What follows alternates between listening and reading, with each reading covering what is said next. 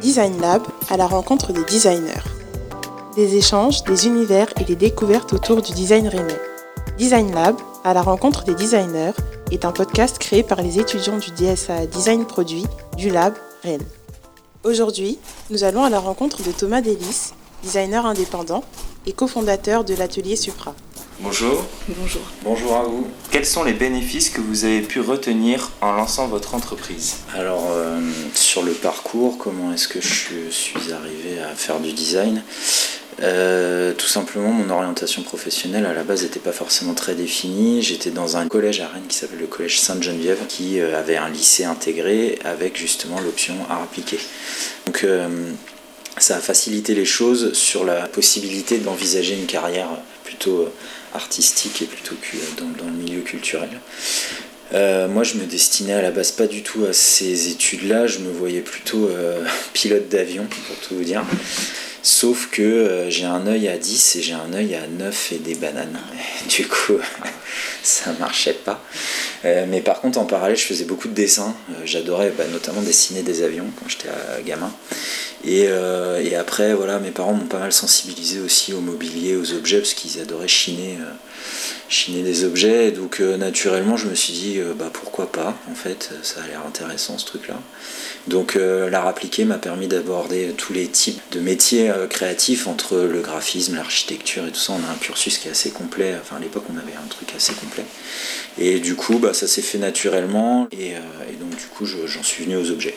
J'ai fait un BTS designer de produits, donc un cursus assez industriel pour le coup aux Herbiers en Vendée. C'était un cursus qui était assez intéressant parce qu'il avait la particularité quand même de nous lier assez euh, bien au milieu professionnel. On avait des intervenants professionnels, on avait des projets assez concrets et donc euh, ça m'a bien renforcé sur la technique.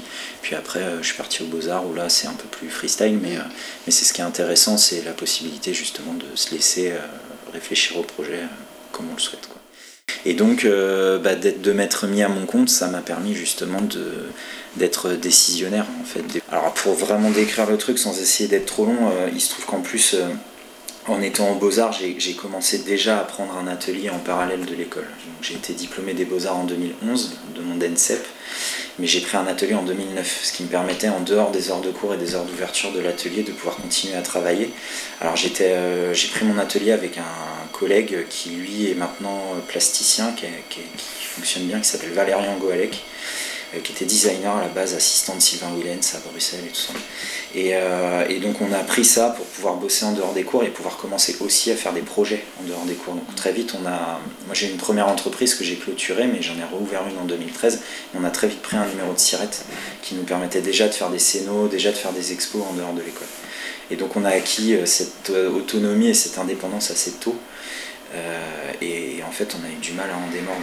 J'ai essayé de postuler dans des agences, j'ai essayé de postuler dans des trucs un peu plus cadrés, un peu plus safe, on va dire, avec un salaire, avec un patron et tout ça.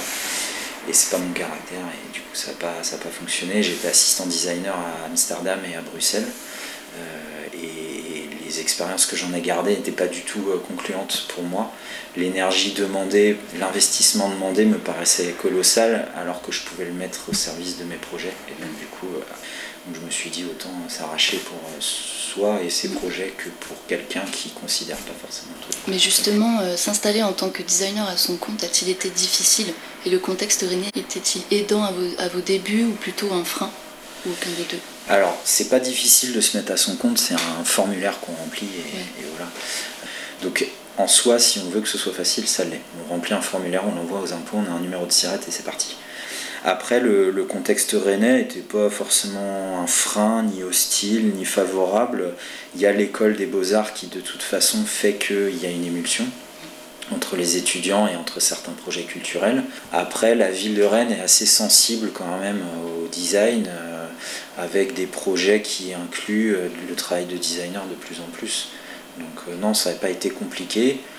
Donc voilà, ce que j'en ai retenu, c'est qu'il ne faut pas avoir peur de sauter le pas, en fait, parce que euh, les échanges font que ça, va vite, en fait. Même si on se lance, ça part vite. Vous nous accueillez ce matin dans votre atelier Supra, où vous fabriquez vos créations.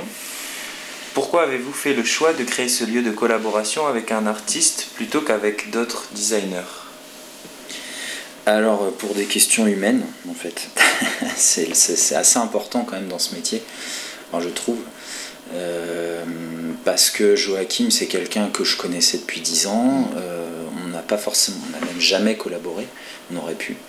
Mais humainement, on savait qu'on pouvait s'embarquer dans un projet comme ça. Supra, c'est un. alors la façade, c'est que c'est une association qui a, qui a effectivement des projets collaboratifs dans un local où il y a nos ateliers aussi respectifs. Euh, le, les, les, backstage de tout ça, c'est qu'on a créé une SCI ensemble, qu'on a fait un prêt sur 15 ans et qu'on est un peu marié Quoi. Donc, euh, mine de rien, l'humain est quand même important. C'est-à-dire que si on monte un projet et qu'on s'associe avec quelqu'un, euh, tout designer qu'il soit, il y a quand même la question de l'humain qui, qui, est importante. Bah après, c'est assez, c'est un projet qui est assez ambitieux, donc tout le monde n'a pas forcément envie de se retrouver à 30 minutes de Rennes dans un contexte plutôt rural avec un grand bâtiment.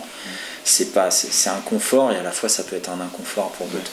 Et donc dans mon entourage, en l'occurrence, il n'y avait pas de gens qui avaient cette envie particulière quand j'en ai parlé. Donc euh, du coup, on, est resté à deux. D'accord. Du coup, est-ce que vous, vous avez déjà collaboré avec d'autres designers? Dans la vie de tous les jours, avant j'avais un atelier avec Pad Design aussi, qui est Grégory Parcy et Camille Debon, qui, euh, par le hasard des choses, se sont retrouvés, euh, ils sont à Domanier, donc ça à 10 km d'ici. Euh, et, du coup, eux sont un peu plus vieux que moi, ils sont diplômés des beaux-arts depuis 2005, mais on partageait nos ateliers. Donc en fait, sans être dans des collaborations effectives, de sortir des projets ensemble, on était au quotidien dans l'atelier ensemble, et donc il y avait une mutualisation des savoir-faire, des coups de main qui se, qui se faisaient aussi. Et donc la collaboration avec Pad Design, oui. donc c'était au début de ton parcours. Ouais. Euh, et euh, vous avez travaillé sur quoi exactement euh? Alors, comme je le disais avec PAD, c'était plus une vie d'atelier que des vrais projets. Enfin, j'avais tendance à plutôt, moi, les, étant plus jeune, à les aider sur leurs projets, donc vraiment de, la logistique, hein, du montage, de, la fabrication. mais par contre, cette collaboration, sans prendre la forme de projet finalisé, elle était une collaboration du quotidien. C'est-à-dire, euh, bah, tiens, je viens de travailler sur telle matière ou je viens d'essayer de créer tel outil, ça fonctionne bien, ça fonctionne pas bien, tu veux tester. Ah oui, c'est cool, ah tiens, on peut l'améliorer. Et donc ensemble, on a travaillé sur des choses comme ça. C'est plus de cet ordre-là, en fait, cette collaboration. Euh, et puis eux étaient déjà plus installés, entre guillemets, que moi dans le, dans le design. Et donc, euh, ils m'ont aidé, en fait, à avoir un atelier et à bosser avec eux on peut noter que votre atelier est en zone rurale de Rennes, à Saint-Aubin-des-Landes plus précisément, et que vous travaillez aussi à Rennes même. Pourquoi travaillez-vous dans deux lieux de travail? Quels sont les avantages et les inconvénients des deux? Et à plus grande échelle, pourquoi avez-vous choisi de développer votre activité dans une ville à l'ouest de la France? Euh, Effectivement, milieu, rural pour Supra, euh, c'est des problématiques encore une fois très terre à terre, c'est qu'on ne pouvait pas se permettre d'acheter un atelier à 5 minutes de Rennes. Typiquement, les prix, c'est, des, ça se parle en demi-million ou en millions d'euros, donc c'était pas, pas faisable. Euh, ici, on a le train qui passe juste à côté, donc ça nous a permis de s'envisager envisager d'acheter ici. On est dans une zone rurale, ça permet une plénitude dans le travail, ça permet d'envisager un futur pour l'atelier qui est celui d'être euh, reconnu comme euh, diffusant ou diffuseur du design sur les territoires ruraux. En fait, c'est une question qui a toujours existé. Vous allez dans n'importe quelle ferme, il y a des choses qui ont été faites, euh, des, objets fonctionnels qui ont été faits intuitivement par les agriculteurs, agricultrices. Et, il y a cette question quand même de l'objet de tous les jours dans le milieu rural qui existe déjà. Euh, nous, on s'y implante, on, y travaille, mais on espère pouvoir faire des liens avec les habitants du, territoire pour leur montrer qu'en fait, euh, c'est pas du tout élitiste, c'est qu'en fait, c'est dans leur vie de tous les jours depuis toujours, mais que ça évolue et qu'on espère leur montrer ce vers quoi ça évolue. Donc c'est un tout dans le projet. Après, de travailler à deux endroits différents, c'est un confort de vie. Euh, j'ai grandi en partie à la campagne, mais je m'y vois pas encore installé tous les jours. Ça permet d'avoir une bulle, d'avoir une parenthèse et de pouvoir euh, bénéficier aussi de la dynamique urbaine à Rennes euh, et, pourquoi Rennes bah, Parce que je suis originaire d'ici, euh, je suis parti, comme je le disais tout à l'heure, en, Belgique et aux Pays-Bas, mais je suis revenu parce que j'avais un réseau qui était déjà implanté. En fait, mine de rien, quand on est étudiant en design dans une ville, ben, on crée un minimum de réseau et quand ce réseau-là, on sent qu'il est déjà réactif pendant les études, ben, on a tendance à le solliciter davantage à la fin des études. Mais euh, avant de vous rencontrer, du coup, on a d'abord contacté Océane Joukla, designer de métier à l'Ecloser, pour qu'elle nous aide dans nos recherches designer René. Et Océane Joukla a lu récemment et affirme ceci la différence entre un artisan et un designer est en fait simple. Un artisan crée des objets pour lui-même, alors qu'un designer le fait pour les autres. Est-ce que tu es d'accord avec ça? Euh, ben, Je trouve que ça pouvait être le cas il y a quelques années, mais que la frontière est en train de s'amoindrir de plus en plus. Euh, j'ai des, amis artisans ébénistes qui sont aussi de très bons designers en fait. Mm. Euh, c'était le cas. Typiquement, enfin, on parlait tout à l'heure du milieu rural, des agriculteurs, des gens qui fabriquent des objets pour leur usage quotidien. Là, clairement, on était dans cette démarche-là. Euh, le designer le fait pour tout le monde, euh, oui, dans la méthodologie, mais je pense que l'artisan maintenant le fait aussi. Mais c'est une question de marketing, c'est aussi le positionnement marketing de l'artisan.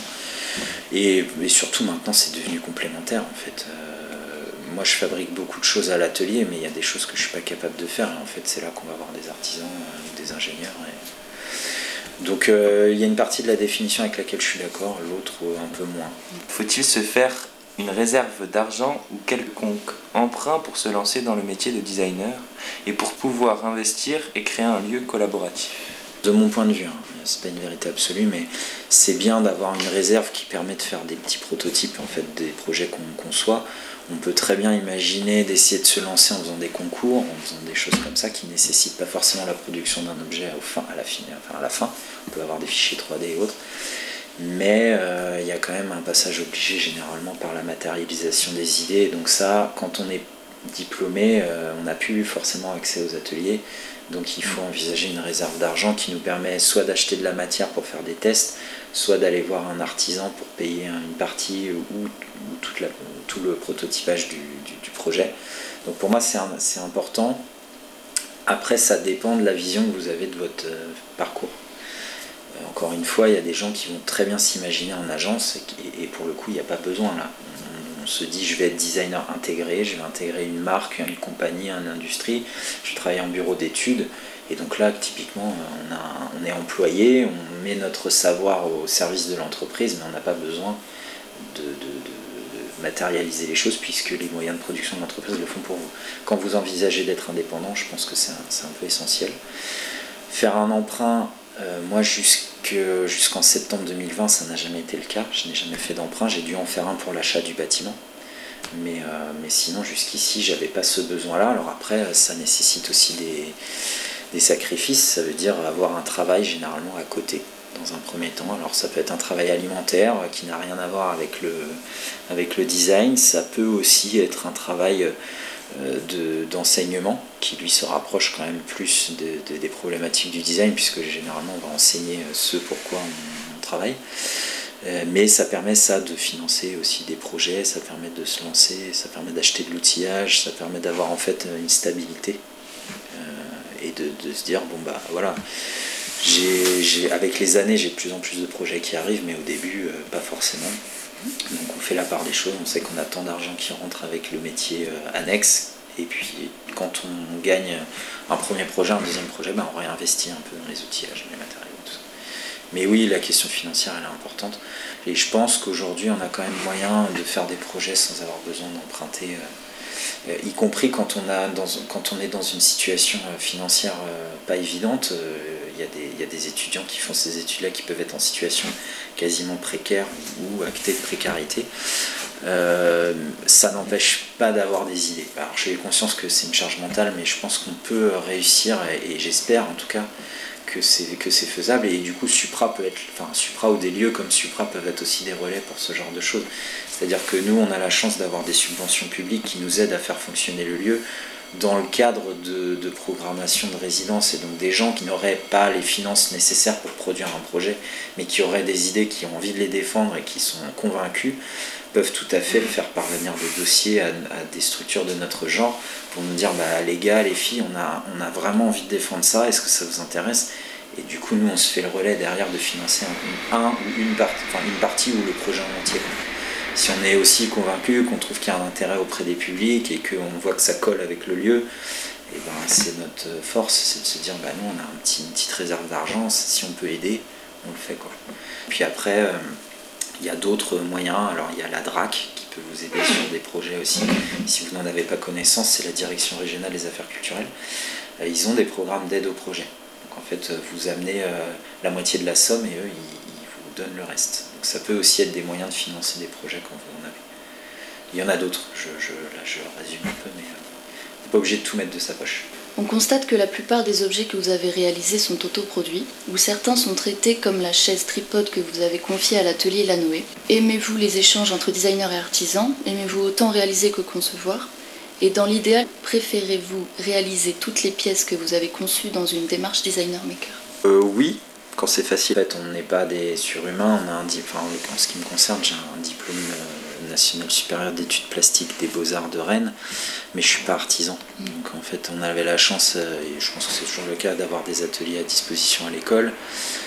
Mais euh, voilà, moi j'ai jamais, euh, j'ai pas de CAP, j'ai pas de, choses qui actent que je suis soit menuisier, soit ébéniste, soit céramiste, soit métallier, soit. Donc on a un peu touché à tout, mais je suis, amateur en tout, mais spécialiste en rien. Souvent, le premier échange qu'on a avec un artisan, c'est il vous dit que c'est pas possible et vous, lui soutenez que oui. Et donc il y a des compromis qui se font entre les deux. Enfin, quand on est dans une recherche d'innovation et de faire des choses un peu différemment. Et donc au final, l'artisan fait un pas vers quelque chose qu'il ne connaît pas. Nous, on fait un pas sur le, visuel du projet ou la technique du projet euh, pour faire un compromis. Et puis au final, le projet prend vie. Quoi. Alors avec Jean-Philippe, la Noé, c'était pas forcément le cas. Enfin si quand même, on a un peu galéré sur la chaise tripode. Il y avait des choses qui n'allaient pas, euh, qui vont toujours pas d'ailleurs. Et donc Jean-Philippe a une vision aussi du design euh, qui n'est pas celle d'un artisan de 60 ans qui est proche de la retraite. Est-ce que vous vous sentez dépendant de vos outils? Alors c'est le danger, effectivement, on a toujours euh, ce risque-là de se dire, ben voilà, j'ai ça avec moi, j'ai rien d'autre, donc qu'est-ce que je peux faire avec? C'est comme quand on commence à utiliser un logiciel qu'on ne connaît pas, on va avoir tendance à faire les choses sous l'angle des outils qu'on maîtrise du logiciel. Ça, c'est un vrai danger. Après, avec le, encore une fois, avec la maturité, on arrive à dépasser ça. Alors pourquoi? Bah Déjà parce qu'on arrive à s'équiper de plus en plus en outillage, donc euh, ça, ça ouvre le champ des possibles. Parce qu'on connaît de mieux en mieux aussi les différents métiers artisanaux, et donc notre carnet d'adresses s'étoffe aussi. Et donc on sait que quand on a un truc un peu précis en tête, on va toujours avoir un artisan dans le coin de la tête qui va potentiellement pouvoir le faire.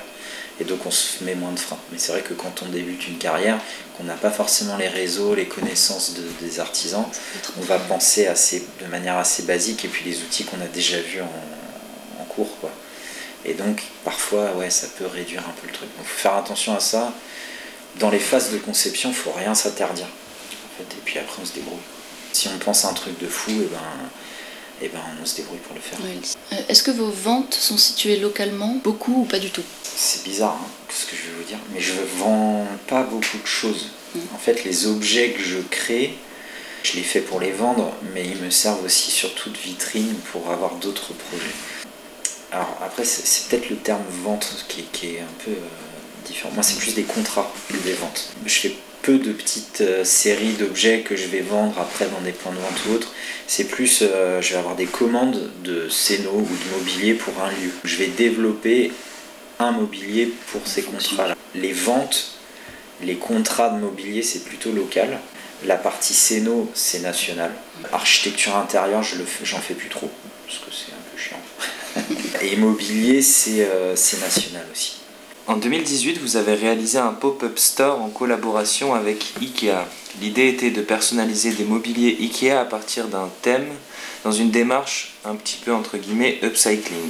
Qu'avez-vous pensé de cette collaboration avec IKEA? Est-ce que quelque chose vous a marqué? Cette collaboration, elle a été euh, un peu soudaine et euh, j'ai pas trop compris le truc en fait. Mais euh, enfin si, avec le recul j'ai compris, mais ils m'ont sollicité effectivement euh, très rapidement. On est sur une démarche de réemploi ou de customisation qui n'était pas forcément euh, ce que moi j'aimais faire. Ça, m'interrogeait sur les processus de fonctionnement d'IKEA et sur comment tout ça fonctionnait. Et donc euh, j'y suis allé par curiosité. il se trouve que en plus de ça, on va pas se mentir, ils payaient bien pour faire ce truc. Donc je me suis dit, ben, on va aller voir, on va aller voir ce que ça donne, on va aller voir comment les gens réagissent à ça, euh, on va aller voir comment les équipes fonctionnent avec ça. Et alors ça a été un peu un, peu un choc. Euh, c'est une secte en fait. les employés et tout, c'est une secte. C'est un monde complètement fou. tout est hyper cadré, tout est, il ne doit pas y avoir un truc qui dépasse du d'un cahier des charges et autres. Donc c'était un peu, j'hallucinais un petit peu. Après, c'était intéressant parce que euh, est confronté vraiment au mobilier. En fait, c'est ça qui m'intéressait, c'est que bon, euh, on, est, on, est chez Ikea, mais pas en tant que consommateur. Et donc du coup, mais ni non plus en tant qu'employé. Et donc du coup, on a une vision sur l'objet, sur ce qu'il propose, sur, sur tout ça qui est assez, euh, assez drôle. après, moi, ça m'a permis aussi, je le voyais comme un laboratoire de tester des choses. Et donc en fait, ça réunissait suffisamment de critères pour moi pour me dire, bah vas-y, euh, euh, je n'ai pas forcément de gêne par rapport au fait d'être euh, associé à Ikea sur un projet et sur le statut d'artisan. Au, contraire, en fait, je trouvais qu'il y avait des choses bonnes à prendre. voilà, après, humainement, ça n'a pas été intéressant du tout, on va pas se mentir. Et surtout, la fin de collaboration, ça s'est terminé comme ça du jour au lendemain, il n'y a pas eu de suite, il n'y a pas eu de nouvelles, il n'y a pas eu de merci, il n'y a pas eu de. Alors peut-être qu'ils n'étaient pas du tout satisfaits du travail qui avait été effectué, mais euh, bon, le moindre des choses, c'est moins de le dire. Euh, c'était hyper intéressant de, se confronter aux gens aussi, de pouvoir discuter avec les gens. Euh, de, qui comprennent ce que, j'étais en train de faire, pourquoi, quel intérêt, l'intérêt de la décoration ou du geste décoratif sur un mobilier ultra fonctionnel. Enfin, il y avait des problématiques qui étaient quand même intéressantes à traiter. Puis d'avoir le feedback en direct, ça c'était bien. En 2019, pour l'exposition Fort contemporain au musée du château de Mayenne, vous avez exposé Carafe en céramique. Vous avez créé un ensemble composé d'une table en bois brûlé et de pièces en céramique pour rendre hommage à l'incendie du bal des Ardents. Comment avez-vous vécu ce projet? Ce projet vous a fait expérimenter deux matières, la céramique et le bois. Quel lien avez-vous pu tisser entre ces deux matériaux? Ce projet, moi j'ai beaucoup aimé. En fait, il est à l'initiative de deux personnes, donc Mathieu, qui est euh, directeur du, château de Mayenne, et Mathias Courtet, euh, directeur du centre d'art La Chapelle, euh, La Chapelle des Calvariennes à Mayenne. Et en fait, l'initiative du projet vient de Mathias, qui, est quelqu'un qui, manière de travailler assez intéressante. Il va souvent puiser des références dans l'histoire, l'histoire avec un grand H. Et donc euh, le bois brûlé, c'est quelque chose que je, maîtrisais déjà depuis un petit bout de temps. Euh, la céramique, plus ou moins. Mais euh, lui m'a amené cette référence du bal des ardents, en fait, par rapport à ma pratique du bois brûlé, à, la volonté de, voilà, de, traiter ça comme une finition, mais, mais, pas que, il y avait une histoire derrière. Alors il y a la partie euh, orientale avec les Japonais qui utilisent ça comme moyen de traiter le bois pour leur maison et autres, mais, euh, mais il y a aussi euh, plein de références dans notre histoire à nous. Et donc il m'a amené cette rêve que j'ai trouvée intéressante, et donc j'ai travaillé autour de cette histoire du, du roi qui, qui, organisait une fête où tout le monde brûlait. Et, donc cette manière de travailler était super intéressante, d'avoir une, une, référence historique et de partir de ça, c'était vraiment, vraiment très chouette, surtout que là on était sur en fait euh, une pièce. Là, on a vraiment un geste de plasticien, c'est-à-dire que j'ai pas vocation forcément à vendre les éléments de céramique indépendamment. J'ai pas créé une collection d'art de, la table. J'ai créé une pièce où il y a euh, les quatre bros, les quatre assiettes et les quatre tasses. Et donc ça me permettait de sortir un peu du fonctionnalisme et de me dire je fais une pièce juste pour son esthétique et c'est là que j'ai trouvé l'intérêt entre euh, mêler la céramique et le bois, c'est-à-dire que c'est des choses que j'aurais pas forcément faites euh, si j'avais dû faire des pièces fonctionnelles. Là, j'ai pu me permettre de faire des choses qui racontaient euh, une histoire juste par leur aspect et pas par leur fonctionnalité. Un espace de cuisson, je le refais. j'ai, donc décaissé dans la terre un espace de cuisson sur lequel j'ai fabriqué une grille en acier. J'ai monté un tipi en fait que j'ai recouvert de papier et de, de barbotine. Donc ça, ça me crée ma cheminée de four. Et après, j'ai lancé la cuisson et donc j'ai alimenté au feu de au bois, bois de chauffage. Et donc j'ai, fait monter la température euh, comme ça jusqu'à 700, euh, bah, quasiment 800 degrés. Et ça a permis de cuire une partie des céramiques. Et donc c'était une expérience ça assez cool parce que du coup ça m'a donné envie et, on va certainement le faire à Supra, on va créer un four de cuisson en extérieur qui permet de, ça cuit différemment, ça permet de teinter les céramiques. Il y a, pas mal de choses. Et ça évite de flinguer un four, à, un, four euh, un vrai four. euh, on peut faire des tests démo et de choses sans que ça, ça craigne de trop. Parfois, on réalise des objets qui nous semblent impertinents ou la finalité de notre production nous déçoit. Quel est le projet sur lequel vous avez pris le plus de plaisir et quel est celui qui vous a un peu plus déçu? Alors je suis un peu dur moi avec euh, moi. Et donc du coup il y a pas mal de projets dont je suis déçu, notamment sur cette question des qualités de finition en fait. Euh, je suis un bon sprinter mais je suis un mauvais finisher. Et du coup euh, souvent j'ai à la fin j'ai toujours la sensation soit de faire le geste de trop, soit de, de mal finir mes objets donc euh, la liste est un peu longue des objets où je suis pas satisfait. Et du coup, ça donne envie toujours de les retoucher et autres. Et puis souvent, en fait, les gens voient pas les, choses où nous on est déçus, les gens sont contents. Et le projet où je suis vraiment content, par contre, bah, les vases dont je vous ai parlé tout à l'heure, ça a été long et assez pénible. hein. J'ai mis deux ans à les développer. Mais je suis assez content du rendu. Euh, et le Nuit Blanche Mayenne aussi, euh, la bouge et la pierre, le travail d'usinage du forex et de mise en lumière d'un matériau vraiment pas cool au départ et qui devient, qui prend une dimension vraiment différente. Mais surtout, ça m'a permis d'affirmer mon travail dans une chose, c'est de se dire que, bah, en fait, c'était évident depuis le départ. J'ai tendance à prendre ce qu'on appelle des matériaux pauvres et d'essayer d'en faire quelque chose d'attractif. Et ça m'a conforté dans le fait qu'il y avait vraiment beaucoup de choses à faire là-dessus et que les gens, euh, l'étonnement des gens par rapport au matériau de départ et au rendu final, euh, c'était assez cool à faire. Euh, quelles sont vos sources d'inspiration pour vos réalisations? Je pioche des choses vraiment partout. Euh, J'ai tendance à acheter beaucoup de livres. Par exemple, dans tous les villages de France où je vais, je prends des photos des bancs. Il y a des lubies comme ça. Mais je, non, je regarde beaucoup ce qui se passe autour de moi. Forcément un peu d'Instagram, on est obligé. Pinterest, pas du tout. Ah, il y a quelqu'un que j'aime beaucoup, et ça, c'est Max Lamb, qui est un designer anglais, qui va lui aussi, bah là en ce moment j'ai ma période polystyrène, Euh, lui aussi il a beaucoup travaillé là-dessus. Euh, après il y a aussi ce truc-là de quand on regarde beaucoup de choses, forcément l'inconscient garde des trucs et des fois ça ressort sans forcément s'en rendre compte. Ma manière de bosser les matériaux, euh, ça vient de mes des personnes que j'ai côtoyées. Donc on parlait de pad design tout à l'heure, typiquement euh, Greg et Camille ont une manière de travailler que j'ai bien aimé et que j'ai un peu adopté. Erwan Mevel aussi, euh, et, Fred et Atelier A4 aussi. C'est les mêmes schémas, c'est des gens qui sont sortis des beaux-arts, qui ont pris un atelier et qui en fait sont artisans designers aussi. Et donc fatalement on travaille un peu les matériaux de la même manière. Euh, Petite question, vu qu'aujourd'hui en général on reste plus de 10 ans dans la même boîte ou activité ou secteur d'activité, comment vous voyez dans 10, 15, 20 ans?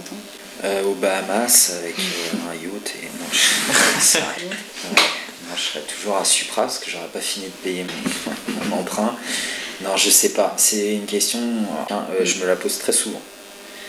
Et je sais pas du tout. Je me dis, bah là j'ai fait une année extraordinaire, mais alors l'année prochaine, qu'est-ce qui va se passer quoi? Je me dis que dans tous les cas, euh, je sais pas faire grand chose d'autre, donc il y a de grandes chances que je fasse quand même ça et que j'essaie de continuer. Et que en ayant justement euh, Supra à disposition, j'ai un outil. Il y a plein d'autres choses qui m'animent euh, que le design, et donc du coup, je, pourrais très bien demain décider de devenir mécanicien ou autre. Ce, ce serait pas un problème.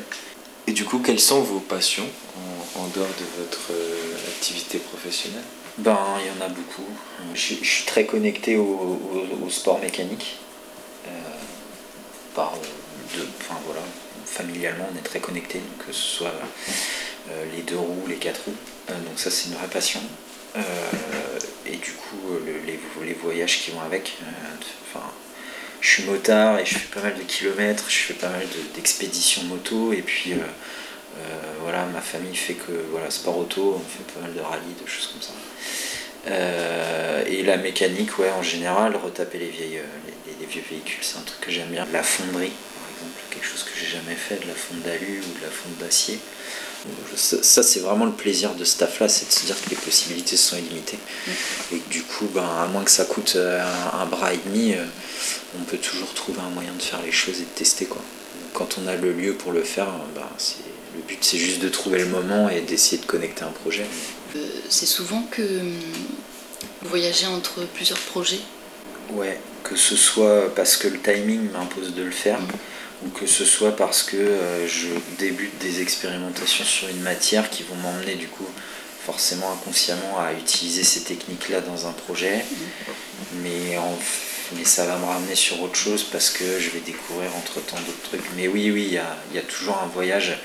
En fait, il y a un peu des périodes, quoi. on est un peu obsédé des fois par des matériaux. Et, euh, alors l'été dernier, c'était le polycarbonate. Je fais des trucs tout en polycarbonate, et puis là, c'est le polystyrène. Et puis, et puis je vais regarder un peu en arrière à un moment donné, puis je vais mixer ce que j'ai fait il y a deux ans avec ce que j'ai fait, ce que je suis en train de faire. Et, et puis des fois, il y a des envies, et puis c'est pas possible de les faire, et donc du coup, on garde ça dans un coin de la tête, et on le ressort à un moment donné. Si vous aviez euh, des conseils à donner à des jeunes designers qui euh, aimeraient se lancer, ce serait quoi? Ben, de profiter des réseaux qui sont mis à votre disposition parce qu'on n'avait pas forcément ça nous à l'époque et du coup c'est vrai que c'est bien qu'il y ait les closers, la PCI qui peuvent être des, des, des ressources de mise en réseau et commencer à réfléchir sur des concours. Et du coup ça fait du contenu dans vos portfolios qui vont vous permettre de vous démarquer des projets d'études de, et donc du reste de votre promo puisque euh, voilà, vous avez des sujets communs donc plus vous prenez les devants sur d'autres choses extérieures plus vous arrivez à vous démarquer. Et puis en gros pour moi euh, la période d'école c'est là où il faut être à 2000% et, on dormira plus tard mais je donnerais ça comme conseil et puis de alors surtout d'être curieux en fait. C'est le truc euh, mais curieux partout tout le temps. Bah, comme vous le faites là de poser des questions alors sans là, là c'est très cool sans harceler les gens euh, quand vous les croisez mais, mais ça monte enfin en fait euh, je suis sûr que les trois quarts des gens seraient ravis de vous expliquer des trucs ou de vous parler des choses ou de vous mettre en relation et des fois on le fait pas parce qu'on n'ose pas. Mais en fait ça coûte rien d'envoyer un mail et de dire bah, je suis étudiant là, je cherche ça, est-ce que vous auriez une idée? Et puis, euh, et puis bah, si on ne vous répond pas, c'est qu'on n'a pas le temps, ou si on ne vous répond pas gentiment, c'est que c'est des cons, et que ça sert à rien de leur parler. Ça montre que vous êtes intéressé, d'être curieux du travail des autres, ça c'est pas mal. Maintenant fini. Donc voilà, merci de nous avoir accueillis ici dans Merci votre. Ben, merci aussi d'être venu jusqu'ici.